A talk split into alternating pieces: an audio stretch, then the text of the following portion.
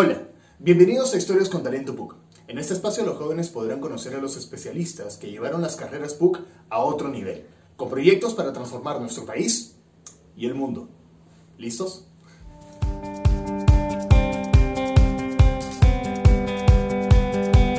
Hola, ¿qué tal? ¿Cómo están? Bienvenidos todos a Historias con Talento PUC. Yo soy Janovaca y si nos están acompañando en vivo, bienvenidos. Vayan preparando sus preguntas que las responderemos hacia el final de la entrevista.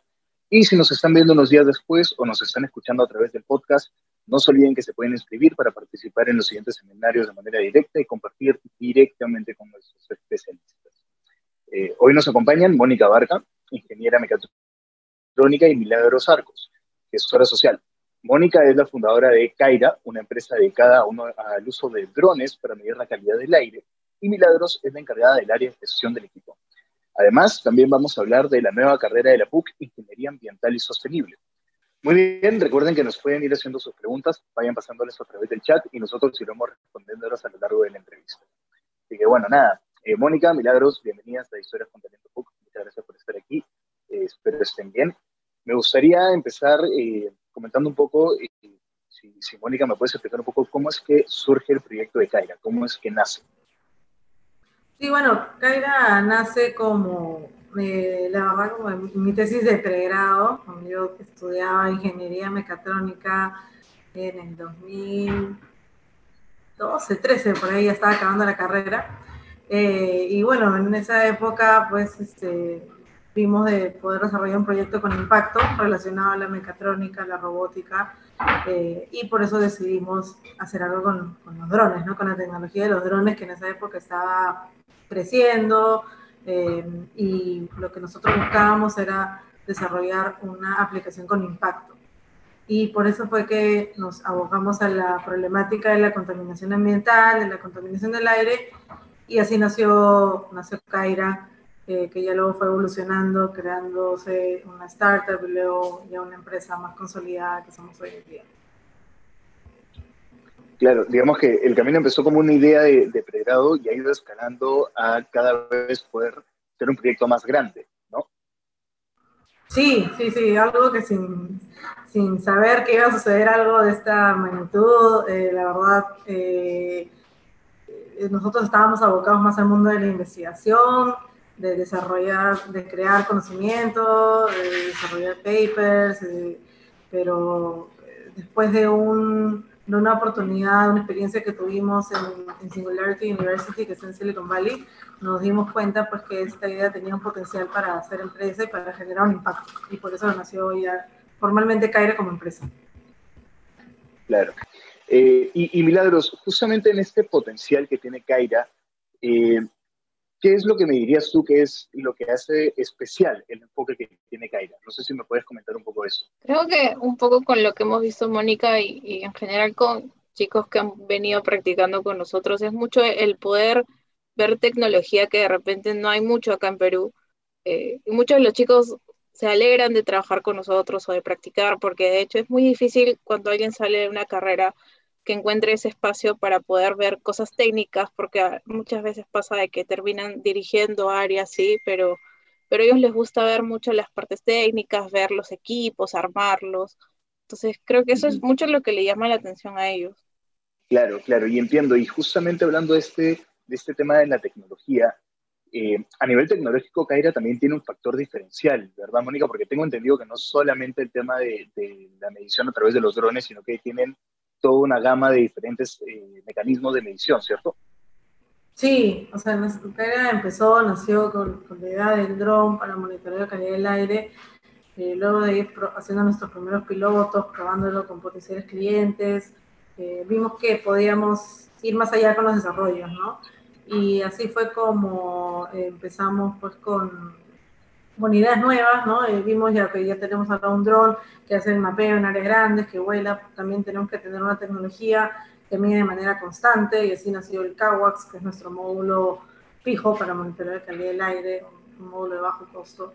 Y, y habiendo aprendido la tecnología de los drones con, con, Carlos Saito, que es el experto en drones, que también es profesor de la Católica y, y socio en Caira, eh, vimos, ¿no? ¿Qué otras, qué, qué, más potencialidades podíamos explotar con este tipo de tecnologías a favor de la, industria, de, la automatización de la industria. ¿no?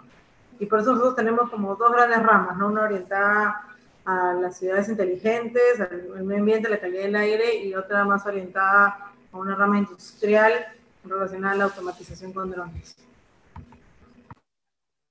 Claro, y además porque veo que han, eh, por ejemplo, probado drones a 5.000 pies de altura y, el resultado ha sido positivo, ¿verdad? Sí, bueno, así fue como un poco empezamos. Eh, como nuestro foco era minería, ¿no? Y viendo que varias empresas mineras están, tienen sus minas en, lugares con altura, ¿no? Dijimos, que entonces si vamos a ofrecer un producto así, tiene que tener la capacidad de volar bien en altura. Y junto con el grupo de sistemas aéreos no tripulados de la Católica, nos vimos la oportunidad de hacer estas pruebas en lugares complejos. Nos fuimos a un volcán que se llama el volcán no, perdón, a un glaciar de hacer Suyuparina en Cusco. Eh, estaba a 6.000 metros a nivel del mar más o menos. Y ahí empezamos a, volar, a ver cómo es que el sistema reaccionaba en, estas situaciones. Y ya luego este, el grupo y Carlos se especializaron en, todavía vuelos más complicados de más altura con investigaciones propias del grupo, pero, pero fue interesante saber que por ahí empezó, ¿no? Quizá el, el, el interés en ese tipo de tecnologías robustas. Y, justamente hablando de, este inicio y de todo el camino que ha ido desarrollando Kaira, Milagro, no sé si tú me podrías comentar, eh, basado en, las experiencias que tú has tenido desde la disciplina, desde la gestión, ¿cómo ves o, cómo ves que Kaira se ha ido alimentando a partir de, lo que tú has podido ir aprendiendo en tu disciplina? Asu, creo que con Mónica hemos pasado un montón de, de, cosas que creo que hemos ido aprendiendo, porque parte de ser una startup es justamente eso de, lanzarte y, también un poco aprender al, a todo lo que hemos fallado. Fallas han habido un montón y creo que eso justamente hemos aprendido. Eh, sobre todo, por ejemplo, este año creo que ha sido un año bien duro para todos y, también ha sido bastante complicado para con Mónica reunirnos todas las semanas, ver la caja, qué clientes enganchamos, los contratos. Ah, o sea, hemos crecido conforme ha ido creciendo la empresa. Nosotros también hemos aprendido un montón conforme ha crecido la empresa. Eh, pero creo que esas fallas son buenas porque al fin y al cabo te hacen aprender un montón. Y en general, el equipo, todos hemos aprendido un montón. Digamos que han puesto en práctica directamente en la cancha lo que han ido aprendiendo a lo largo de la carrera. ¿no? Sí, sobre todo eso, porque son, la mayoría del equipo son personas bastante jóvenes. Eh, bueno, Mónica tiene menos de 30 años, todo nuestro equipo, la mayoría tiene menos de 30 años, tenemos muchos practicantes, todos prácticamente es lanzarte a la cancha a, hacer lo que te han enseñado. Entonces, sí, e, es muy progresivo el, crecimiento que vamos teniendo. Claro. Y, en ese sentido, Mónica, por ejemplo, si me puedes contar alguna eh, lección inesperada, que algo que se dieron cuenta recién en el momento, no sé, de la comprobación o algo, dijeron, ah, esto no lo teníamos previsto, hay que anotarlo, ¿no? Y algo que está ahora en el trabajo, ¿no? Uy, muchas cosas. Seleccionar una es difícil, eh, pero yo creo que una de las, de las más grandes lecciones y que, que seguimos creo que aprendiendo ahí con Milagros es este, escuchar, ¿no? Eh, escuchar muy bien lo que el cliente, lo que el usuario quiere, estar atentos a, a lo que mm, ellos quieren ver cuando nosotros les entreguemos el producto, les demos el servicio, eh, y abocarnos a eso, ¿no? a, desarrollar la tecnología alrededor de eso, alrededor de, no de lo que nosotros queremos ver en el producto, de las mil funcionalidades que quisiéramos que tenga y de los, este, todos los pros tecnológicos que quisiéramos que tenga, sino de realmente lo que el usuario encuentra valioso en, nuestro producto, ¿no? Que a veces es diferente a lo que nosotros pensamos, ¿no? Ha sido una chamba de afinar cada vez más encontrar cuál es la verdadera necesidad que el cliente está tratando de transmitir y decir, ah, ya, por acá va lo que él quiere, digamos. Sí, exacto, así, así, ¿no? Y eso nos llevó justamente a desarrollar otras líneas de producto que complementaban lo que hacíamos al inicio este, y nos, nos, permitió entender mejor qué es lo que el cliente quiere y, desarrollar eso. Eh, Milagros, tú hace un momento también mencionabas eso de las reuniones que se han hecho a la distancia, teniendo en cuenta la coyuntura. Y justamente hacia ahí va mi siguiente pregunta y es, ¿cómo es un día cualquiera en Caira? ¿Cuál es la dinámica? Es como, bueno, ya, ¿no vamos a medir el aire en Nazca el viernes o una cosa así? ¿O, hay una planificación mucho más estructurada? Eh, sí, creo que conforme ha ido creciendo el equipo, creo que del año pasado este año hemos crecido un montón. Eh, y, y, bueno, también crecer hace que obligatoriamente te tengas que organizar mejor. Antes éramos cinco o seis personas, entonces era mucho más fácil porque yo le decía a Mónica, ya Mónica, mañana hacemos esto y nos lanzamos y organizamos al toque. Pero con un equipo de ya de 20, 21 personas es mucho más difícil.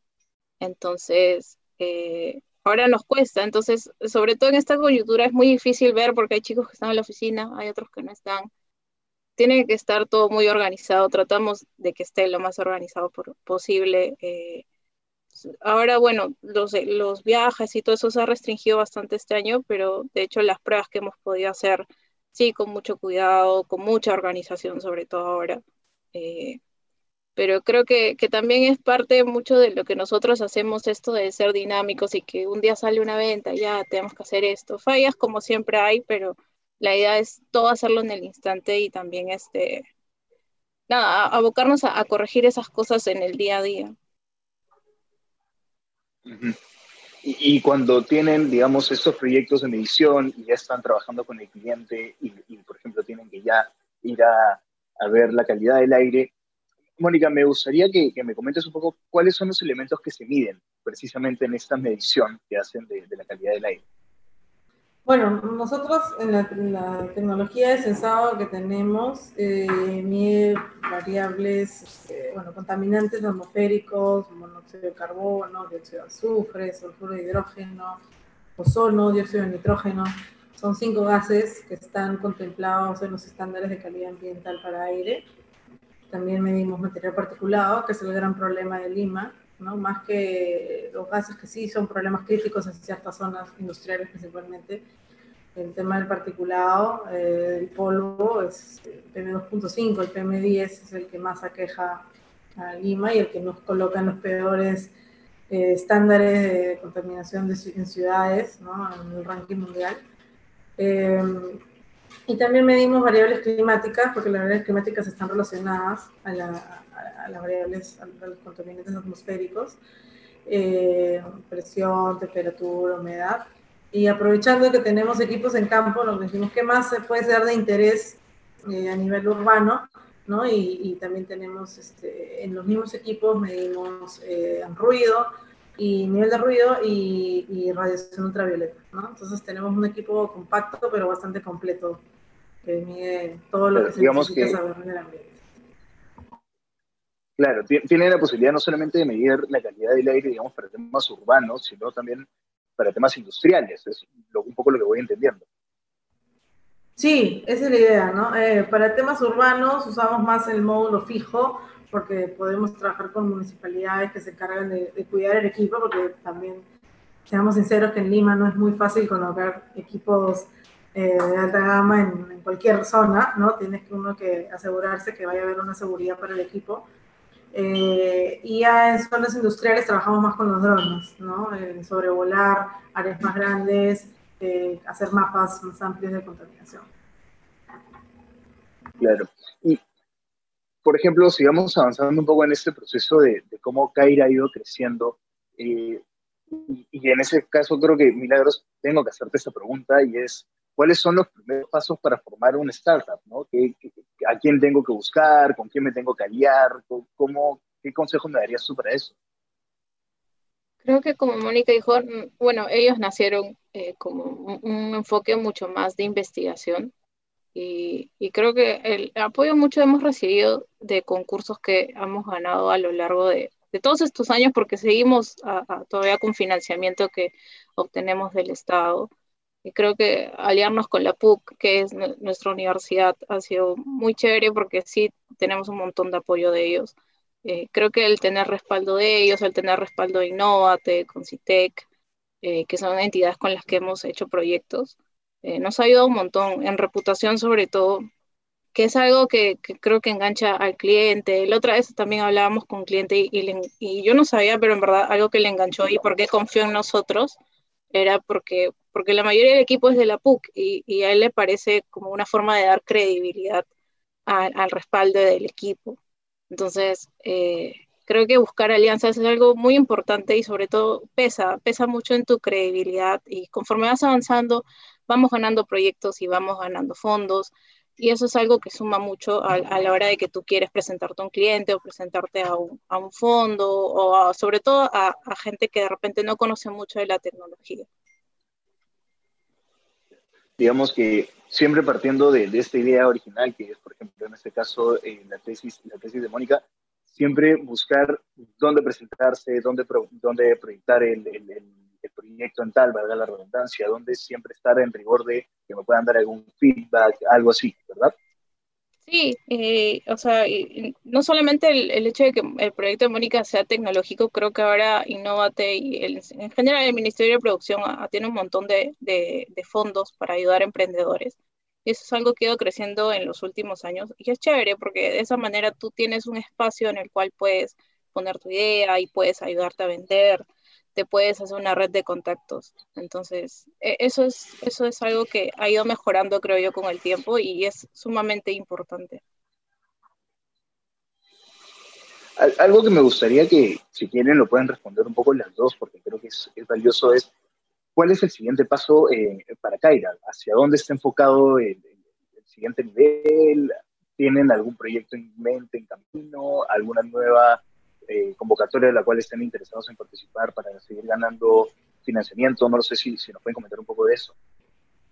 Sí, a ver, este, estamos bastante emocionados porque mm, eh, hace, hace, unos días nomás se anunciaron los resultados del proceso de aceleración de la innovación del CONCITEC y hemos sido seleccionados. Este, entonces, esto nos va a permitir acelerar nuestro, nuestro proceso de, de ventas de comercialización a nivel de todo el Perú, porque es cierto que hoy en día, aunque eh, los servicios que damos con el tema de los drones se puede, lo hemos dado más a nivel y en varias regiones del, país, eh, la comercialización de nuestros monitores de calidad del aire, que son los CAWATS, está más centrado en Lima, pero la problemática es a nivel nacional, ¿no? Y queremos nosotros poder llegar con esta tecnología a nivel nacional eh, lo que resta del año y lo que viene en 2021 y el siguiente año también apuntamos ya a, poder eh, ampliar, ¿no? internacionalizarnos y, trabajar en,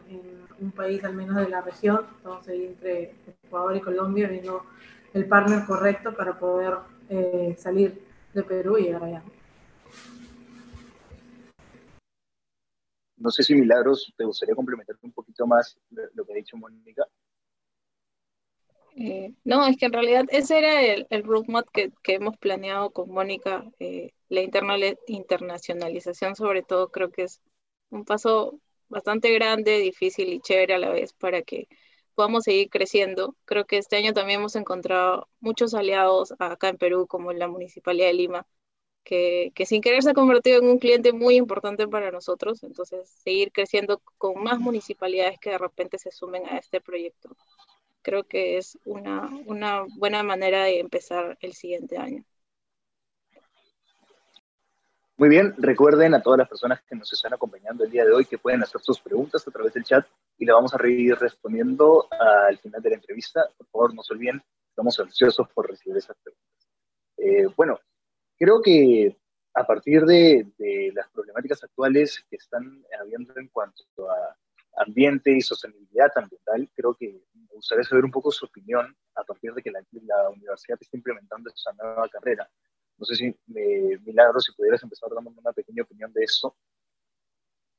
Eh, sí, creo que es, es ir acorde también a lo que pide el mercado, ¿no? Creo que ahora eh, mucho el mundo se está preocupando, lo cual es bueno, apuntar hacia, hacia sostenibilidad, medio ambiente, responsabilidad social. Entonces, eh, nada, creo, creo que también al equipo el año pasado no lo habíamos visto, pero hemos sumado también eh, ingenieros ambientales. Eh, y ahora el equipo ambiental va creciendo poco a poco, pero, pero es, es, una, es una parte que no la habíamos visto, pero conforme se ha ido, ha ido creciendo, ahora creo que es algo muy bueno, es, es una parte especial, sobre todo nosotros que estamos apuntando a, a monitoreo de calidad del aire, eh, trabajar con municipalidades, entonces es una parte muy importante en, el equipo.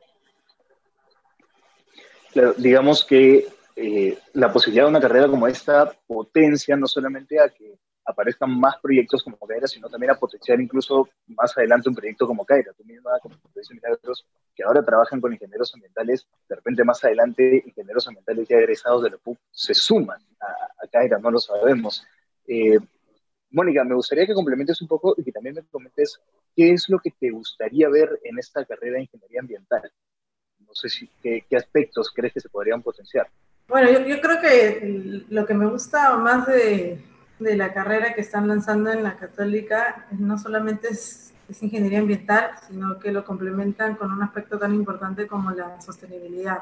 ¿no? Ya hoy, hoy en día hablar de empresas que no son sostenibles, estamos hablando de empresas que generan, ya puede ser generar un, un eh, impacto económico, pero más de lo que están generando son también impactos negativos al medio ambiente. ¿no? Entonces, Em, este tipo de profesionales son los que se necesitan ya en las empresas ya establecidas este, y que están buscando mejorar sus procesos para estar más en armonía con el medio ambiente y también se necesitan para empresas como las nuestras que están justamente desarrollando proyectos que buscan eh, la mejora del medio ambiente y como tú mismo dices, personas que quieren emprender con sus propias ideas y que busquen soluciones eh, a problemas en el medio ambiente que hoy en día existen. Entonces, eh, lo, lo, que más me gusta o lo que más me emociona de la carrera ¿no? es que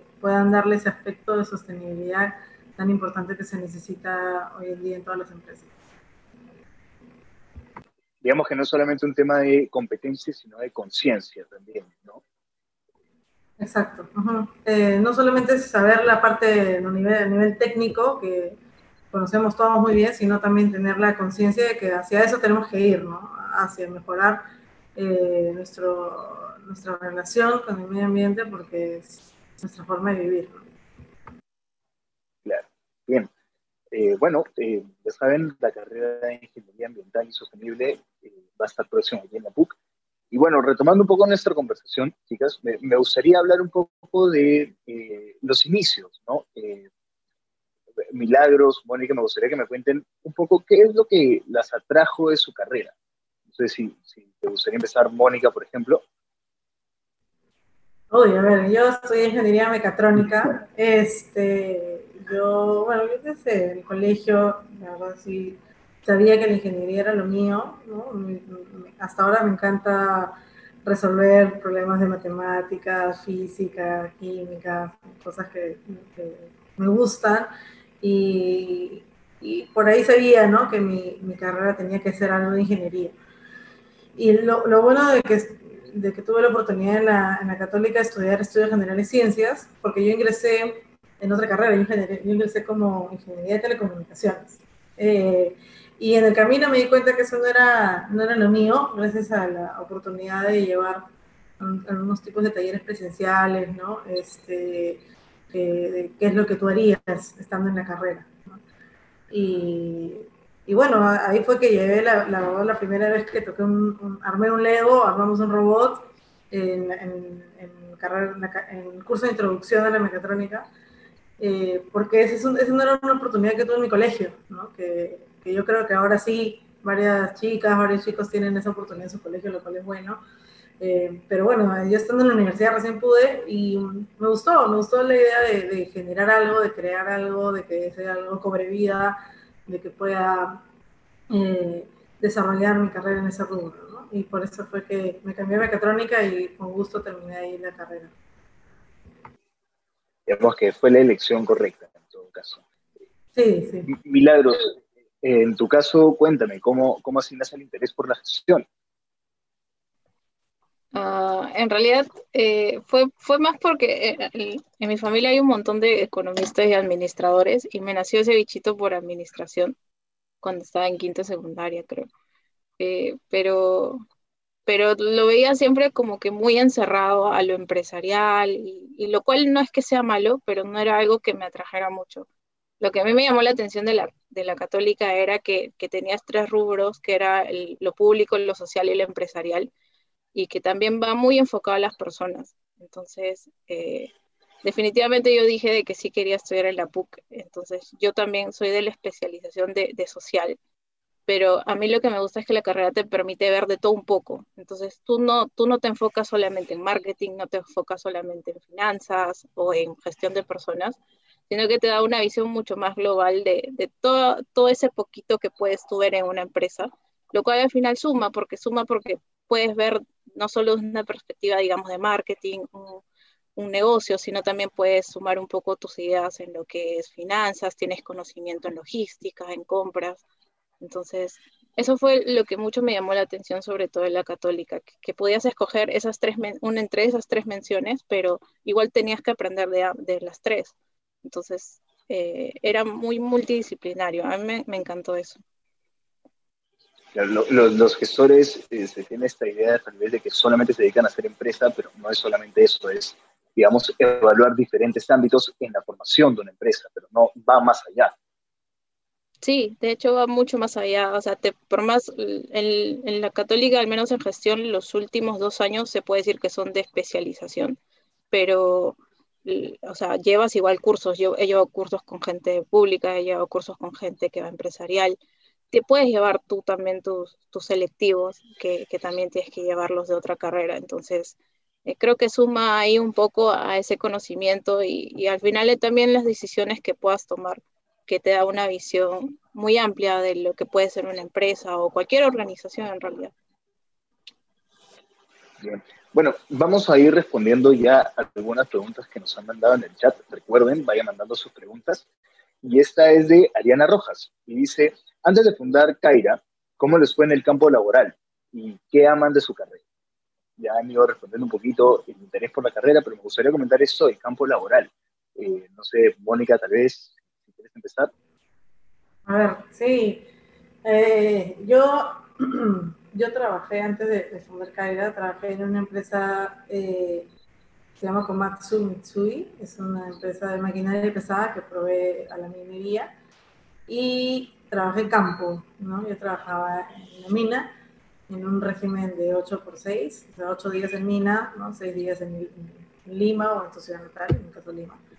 Eh, y me gustó esa experiencia con Matsu porque mm, aparte, aparte de poder hacer, tuve la suerte de, encontrar un trabajo en el que veía cosas relacionadas a mi carrera, ¿no? porque la, la, maquinaria de mis días son grandes máquinas de mecatrónica, o sea, es, es un mundo ¿no? completo, cada una pared hidráulica, un camión minero, una retroexcavadora, son, este, eh, son, máquinas, la verdad que un, hay un gran nivel de ingeniería dentro, ¿no? Y, y bueno, no solamente la, la capacidad de poder eh, desarrollar la parte técnica que había aprendido en mi carrera, sino del poder también eh, trabajar en equipo y liderar grupos de trabajo con, con técnicos, con otros ingenieros, eh, para el desarrollo de soluciones por problemas que surgían en la maquinaria. Eh, eso creo que fue este, una, una, gran oportunidad que tuve y que agradezco el, el, tiempo que estuve en Komatsu. Luego ya tuve que salir porque pasó Kaira, pero eh, yo, yo, creo que fuera de eso eh, hay muchas oportunidades para la, los egresados de mecatrónica, las egresadas de mecatrónica, eh, porque también es el futuro. Bueno, en verdad es el presente y va a seguir siendo el futuro. Eh, la automatización, ¿no? la robótica, que es lo que nos permite hoy en día también ser eh, remotos, ¿no? poder manejar cosas a distancia, o sea, todo eso está relacionado de alguna manera a la Milagro, no sé si, si quisieras complementar un poquito eh, sobre esta pregunta que nos ha hecho Ariana Rojas. ¿Cómo, ¿Cómo ves la posibilidad en el campo laboral? ¿Cómo fue para ti antes de Caira? De hecho, yo entré a Caira eh, cuando todavía estaba en la universidad como practicante. Antes sí he tenido eh, prácticas porque en, gestión, bueno, te lanzan desde, desde los tempranos ciclos a, practicar obligada. Entonces ya había, ya había apoyado, o sea, tengo muchos familiares que sí tienen empresa y, y por ahí siempre les he ayudado en varias cosas. Había visto cosas ya desde, desde antes de la universidad. Pero eh, antes de, de, entrar a Caira yo había tenido experiencia eh, haciendo monitoreo y evaluación a emprendimientos. Eh, y fue, fue en, realidad mi carta de presentación a Caira porque era la experiencia que yo tenía. Me ayudó un montón porque, de hecho, el, el, venir de ver emprendimientos a trabajar en uno me ayudó mucho, porque yo siempre veía la parte de ver los modelos de negocio, supervisar los, las estrategias de marketing pero creo que es muy diferente a, hacer una consultoría y decir mejora esto, el otro, a, ya meterte y sumergirte un poco en, lo que ya es hacerlo. Eh, creo que eso me ayudó mucho eh, con el conocimiento que venía de ahí ya Kaira, porque cuando, cuando yo entré con Mónica, o sea, hasta ahorita creo que vemos de todo un poco. O sea, incluso Mónica también eh, ve lo técnico, ve comercial, ve logística, ve finanzas. Entonces, tienes que saber de todo un poco para poder poder engancharte y poder, poder eh, hacer que la empresa en sí funcione. Hay, hay, una gran diferencia en cuanto a hacer de repente consultorías a otros proyectos, cuando ya se trata del tuyo o cuando ya tú eres parte de uno, ¿no? Hay como un enfoque y tal vez un rigor muy diferente. Bien, eh, bueno, sigamos con las preguntas de, de, los chicos que están participando. Eh, Patricia Cándaro tiene una pregunta para Mónica y es la siguiente. Eh, ¿Crees que tu experiencia internacional te dio mayor ventaja para desarrollar Kaira?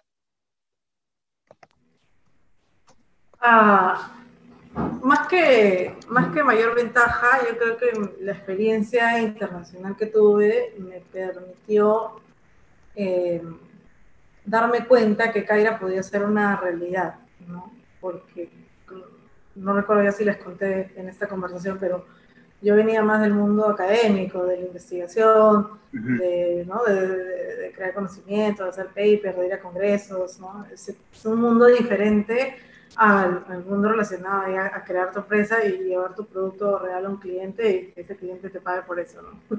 Este, entonces, eh, la experiencia que yo tuve en Singularity eh, con otros emprendedores eh, sí fue algo que me cambió porque me di cuenta que podía ser una realidad, ¿no? que podía ser un fracaso también, porque también van varios que les ha ido mal y que a la tercera, cuarta, quinta vez recién algo les sale bien, eh, pero, pero es, una, es, es, el riesgo ¿no? que uno toma y que uno puede asumir y que uno también decide asumir por el propósito que está buscando conseguir. ¿no? Eh, entonces, entonces sí, yo creo que eso... Sí, perdón. No, perdóname, quería que complementes un poco esta respuesta con, con una, nueva pregunta que me surge y es, ¿en la Católica existen programas de internacionalización? Eh, sí, ¿no? De hecho, o sea, yo eh, estando en la, carrera de mecatrónica también llevé un semestre fuera, eh, hice un semestre en Alemania, pensando que mi vida iba a, ir, iba a irse a la, a la investigación, iba a hacer mi maestría y mi doctorado allá, pero igual me sirvió muchísimo porque cada viaje es un aprendizaje, ¿no? Es una experiencia nueva de vida, es conocer personas nuevas, es conocer proyectos nuevos, cosas que tú ni sabías que existían ni, ni existen ni les va bien, ¿no? Entonces, este, son cosas que te motivan. Entonces, eh, yo creo que sí, como respondiendo un poco más específico a, Patricia, creo que fue la que hizo la pregunta, eh, no siento que me haya dado una, una ventaja, porque una ventaja significaría que que eh, sin esas experiencias en absoluto hubiese podido hacer algo parecido, eh, pero sí creo que me dieron una, eh, una visión más amplia. Que me, sí, una perspectiva más amplia, ¿no? que me permitió darme cuenta que podía ser el camino. ¿no? Este, pero que en esa época yo tampoco escuchaba cosas como las de hoy día, ¿no? Quizás si me hubiese unido a un conversatorio así o a otros eventos donde las personas cuentan sus experiencias, también uno se da cuenta que es posible y que pueden llevar a cabo sus propios emprendimientos así.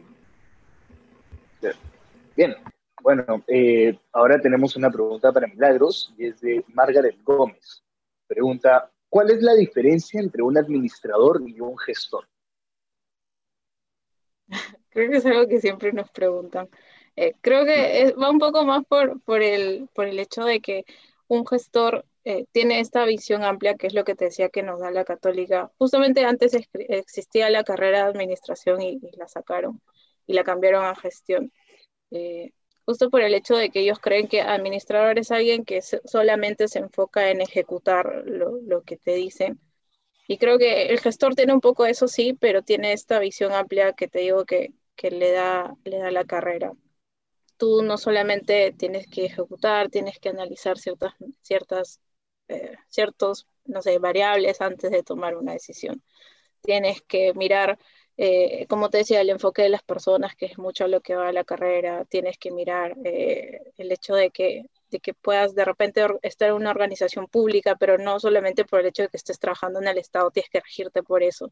Tienes que tener una visión muy amplia sobre, sobre lo que sobre dónde trabajas, sobre el entorno en el que trabajas y sobre eso tomar decisiones. Entonces, hay, hay esa diferencia entre lo que es un gestor y alguien de administración.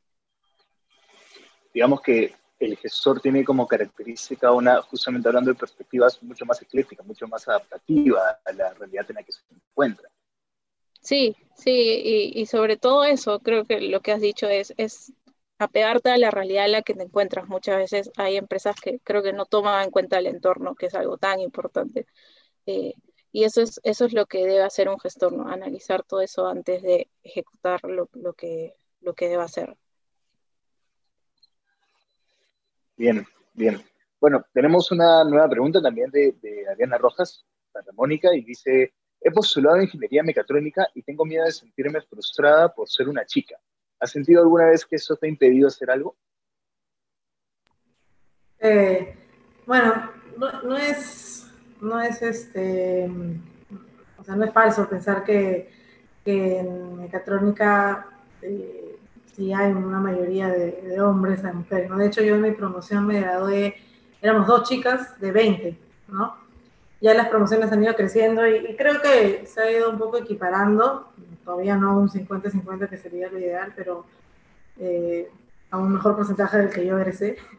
Este, pero sí, o sea, definitivamente eso no, no, no tiene que ser un, un impedimento para que eh, una mujer se anime a estudiar una carrera eh, técnica, ¿no? Inclusive carreras quizá más este, con un, con un mayor nivel eh, técnico, vamos a decirle, como, como ingeniería mecánica, ¿no? También tengo amigas que han estudiado mecánica y les ha ido muy bien, ¿no?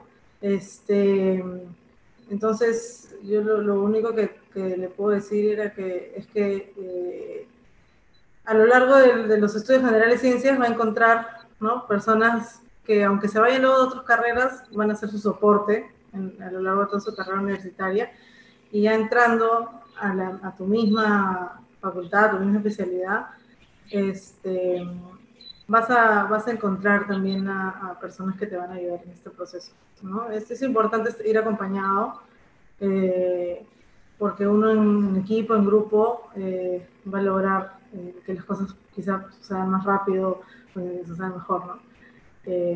pero sí, o sea, la experiencia es, es, diferente, ¿no? y a mí también me, eh, si no me chocó tanto, y eso que yo estudié en un colegio de mujeres, este, y luego me fui a, una ola de, totalmente de hombres, si a mí no me chocó tanto a nivel personal, eh, creo que es porque yo siempre tenía afición por lo que, lo que el estereotipo de los hombres les gusta, ¿no? O sea, yo juego fútbol, me gustan los videojuegos, este, entonces esas cosas afines que uno puede tener con los chicos, eh, para mí era natural, ¿no? Eh, y eso hizo que, que, me lleve rápido, quizá con, con, los, con los chicos del grupo. Eh, pero también entendí pues, que, que, que, ellos eh, no me pusieron ninguna barrera desde un inicio, ¿no? Entonces, creo que ya la mentalidad de varios está cambiando y va a ser más fácil, ojalá, para las chicas, para las mujeres, llevar estas carreras Bien, bien. me, me, gustaría entrar a una dinámica que, que, a mí me gusta mucho cuando, cuando hacemos estas conversaciones y es eh, hablar un poco si ustedes se encuentran o, sienten que podrían definir, digamos, un perfil del estudiante de ingeniería mecatrónica o de gestión. En todo caso, no, sé si ustedes ven como alguna característica, algo, eh, Milagros, si, si podrías empezar comentándome un poco eso, si, si, tú me, si yo te preguntara cuál es el perfil del estudiante de gestión, ¿qué me dirías? Eh, creo que va mucho con lo que ya hemos hablado. Un estudiante de gestión tiene que ser multidisciplinario, tiene que saber de todo un poco. Eh, porque eso es al final lo que te lleva a tu carrera. Eh, creo que también es alguien muy orientado a las personas. A lo largo de la carrera llevamos como, no te miento, como cinco cursos enfocados a gestión de personas, gestión del talento, habilidades gerenciales, que de repente cuando estás en la carrera, de repente no te das cuenta de, lo mucho que puede llegar a sumar. Pero créeme que cuando ya estás laborando, eh, eso te sirve mucho. Creo que las habilidades blandas es algo que que te ayuda y es un plus no solo en la carrera de gestión, creo que en cualquier carrera, porque puede haber gente muy brillante y muy inteligente, pero, pero si no tienes las habilidades blandas, creo yo, eh, al final te puedes encontrar unas cuantas trabas. Eh, también es alguien que... Digamos que es, trabajar un poco en, esta, trabajar un poco en esta capacidad empática, no solamente, digamos, de, de gestionar, como bien dice la carrera, sino también de entender lo que uno está gestionando. Sí, o sea, y en verdad, como te digo, sin mentirte, llevamos como cinco cursos de, gestión de personas y habilidades gerenciales y todas, y eso te lo meten tan adentro, en verdad, que, al final lo terminas absorbiendo y creo que es algo muy bueno, porque terminas sacando de repente eh, personas que no solamente les importa de repente los resultados, lo cual no digo que sea malo, creo que está bien, pero creo que también de vez en cuando darte un tiempo para conocer a la gente con la que trabajas, conocer un poco también más allá de, la gente que no solamente trabaja, sino también hay este, perfiles diferentes, qué les gusta, eh, saber sus límites, todo eso creo que es un plus bastante bueno que tenemos. Bien, eh, igual, de igual manera, Mónica, si, si encuentras como este perfil o, o esas habilidades que tú crees que has como podido ir potenciando a lo largo de la carrera. Y me gustaría, eh, Mónica, que cierres con algún consejo para los chicos que están por ahí interesados en ingeniería mecatrónica. Eh, no sé si me puedas dar algo de eso. Sí, eh, yo creo que la, mecatrónica es una carrera que te permite tener una visión integral de todos los procesos relacionados a la automatización. Este, y que te permite hablar varios idiomas porque yo puedo hablar el idioma de la mecánica, puedo hablar el idioma de la electrónica, puedo hablar un poco del idioma del control, no tanto, no es mi, no es mi fuerte, pero eh, puedo hablarlos, ¿no? Entonces cuando yo me reúno ya con los equipos técnicos de Caira y vamos a ver eh, el problema que había en la parte mecánica o un problema específico de electrónica, los entiendo, ¿no? Sé, sé de lo que están hablando, les puedo dar alguna, algún consejo, les puedo dar mi opinión, este, y, creo que eso es importante de, la carrera, ¿no? que te permite hablar estos tres idiomas que son hoy en día tan importantes al momento de crear sistemas. ¿no? Cuando tú creas un sistema que cobra vida, esos tres puntos son claves. Si falla algo de electrónica, si falla algo de mecánica, si falla algo de control del sistema, el sistema no va a andar. ¿no? Entonces, este, eso es lo que a mí más me, me atrajo cuando creamos este Lego y yo misma le, di, le puse el código de Lego y el Lego empezó a caminar eh, eso mismo es lo que se ve hoy en día en los sistemas que creamos en Caira. Este, y, y, eso es lo que yo le agradezco a la carrera de que me haya dado esa oportunidad de, de poder hablar estos idiomas. yo le llamo así. Y bueno, un último consejo me dijiste, creo. Eh,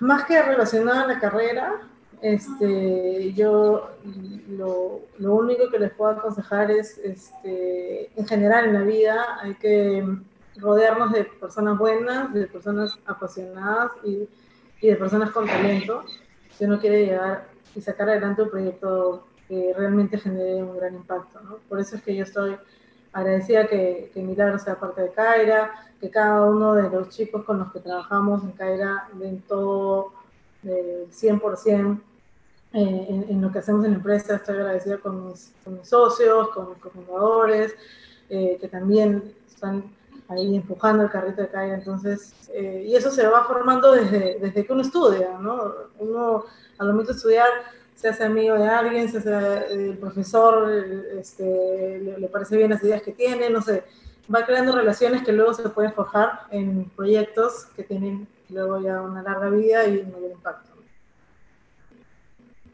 Bien, bien.